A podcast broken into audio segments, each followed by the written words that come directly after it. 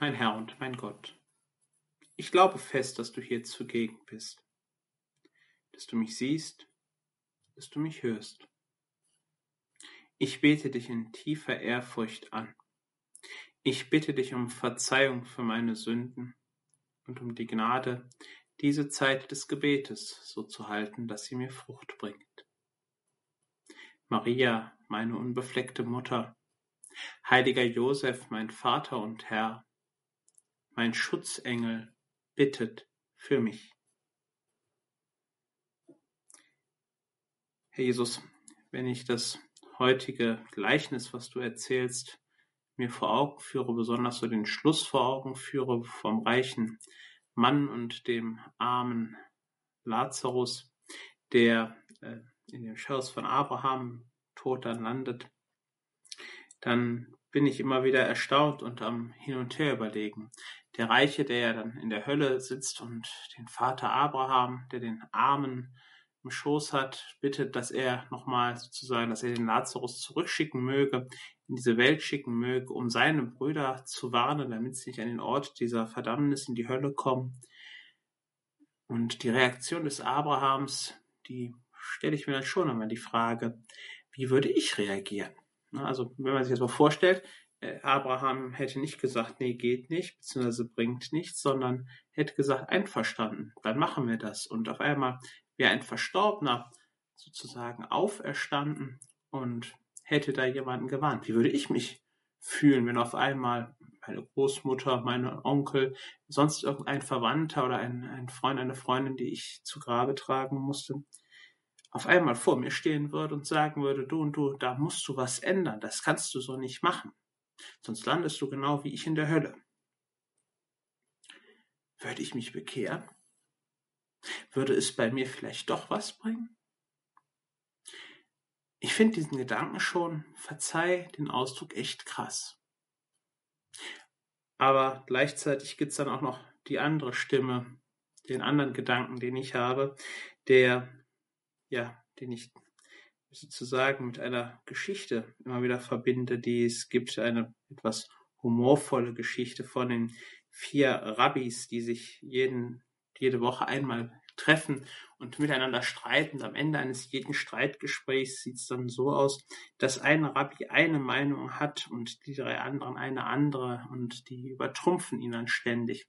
Und irgendwann, so wird erzählt, du kennst die Geschichte ja, aber trotzdem erzähle ich es jetzt noch einmal, irgendwann hat er dann hat er keine Lust mehr, der dritte, der, der vierte, und fängt an zu beten und innerlich zu sagen, Herr im Himmel, du weißt, dass ich recht habe, kannst du mir nicht ein Zeichen senden, damit die anderen merken, dass ich recht habe? Und auf einmal fährt ein Blitz aus dem Himmel, aus dem blauen Himmel hervor und schlägt in den Baum ein neben ihn. Und da sagt der Rabbi, seht ihr, ich habe recht. Und dann sagen die drei anderen, nee, das war einfach nur ein, ein Gewitter, ein Naturphänomen, das hat doch damit gar nichts zu tun. Innerlich betet er wieder und betet und bittet den Herrn, ne? noch größer, es möge noch ein größeres passieren, ein größerer ja, ein größeres Zeichen. Und auf einmal kommen vier Wolken, kommen zusammen, der Blitz schlicht mitten in die Versammlung ein.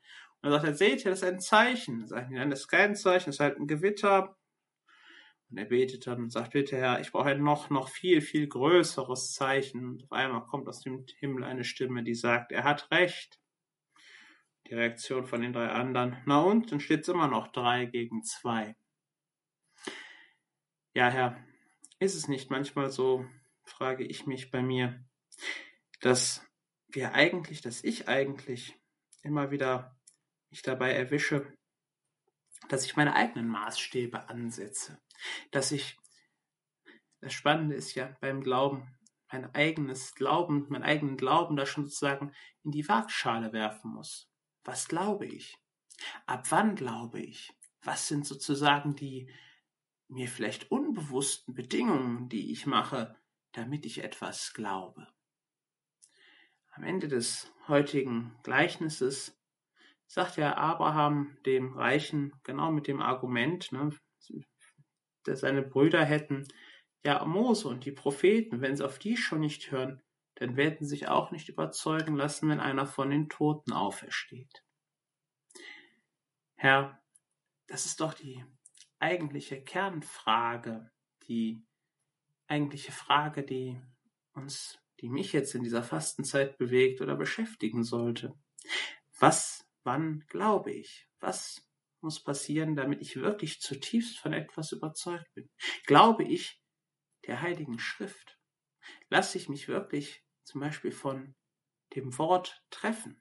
Den Propheten, Mose, das ist ja sozusagen die damalige Heilige Schrift gewesen, das unser Altes Testament.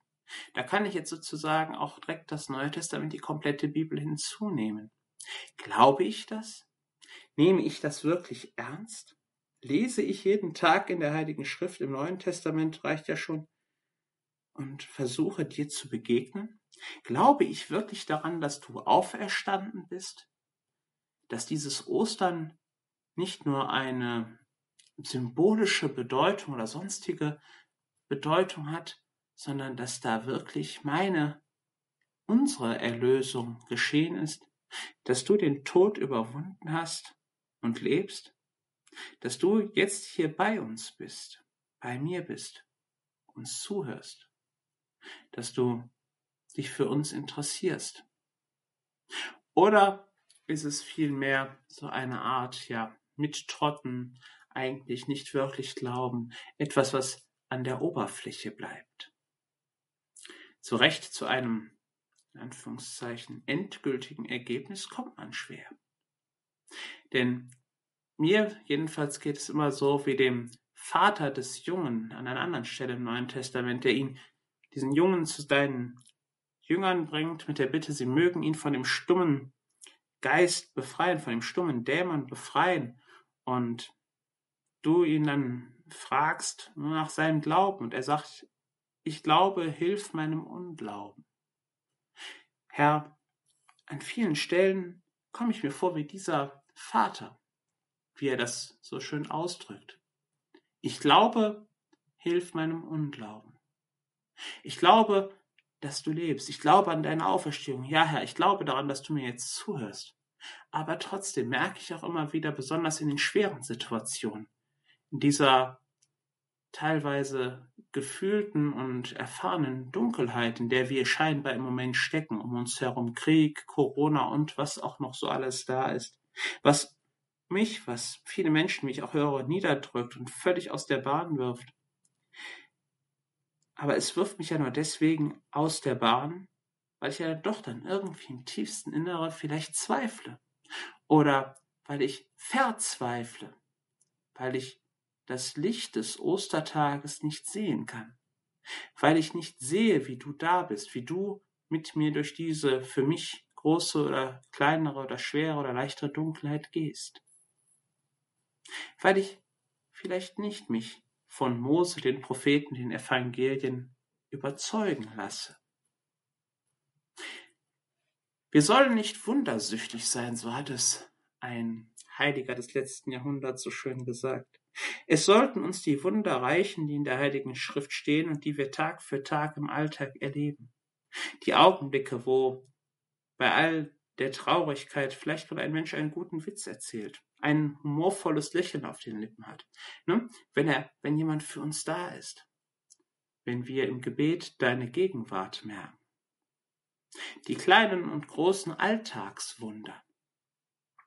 Das Wunder beispielsweise, dass diese Initiative, diese Aktion hier, zehn Minuten mit dir, dieses, diesen Podcast, den wir hier aufnehmen, diese Betrachtungen, diese Kurzbetrachtungen, die viele Priester aufnehmen in Deutschland und online stellen und sich jede Woche, jeden Tag überlegen oder im Gebet betrachten, was sie Herr mit dir und mit all den anderen, die mit uns verbunden sind, nun besprechen können, was sie in ihren Alltag mitnehmen können.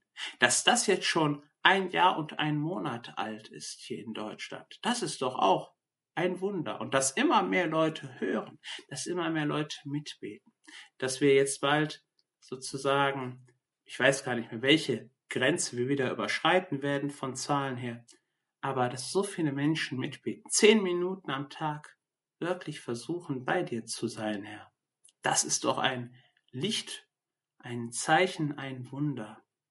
Etwas, das viele sagen, ich glaube, das wir aber auch gleichzeitig erkennen, dass man weiter daran ja, arbeitet, dass man weiter sagen muss, Herr, hilf meinem Unglauben, hilf meiner kurzen Sicht, hilf mir, dass ich erkenne, wo ich noch wachsen kann, dass ich erkenne, wo der Glaube vielleicht noch nicht so tief sitzt. Wenden wir uns an die Mutter, deine Mutter, an unsere Mutter, an die Mutter Maria und bitten sie um ihre Fürsprache und ihren Schutz.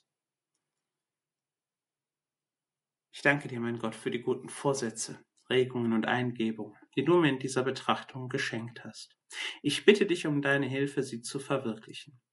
Maria, meine unbefleckte Mutter, heiliger Josef, mein Vater und Herr, mein Schutzengel, bittet für mich.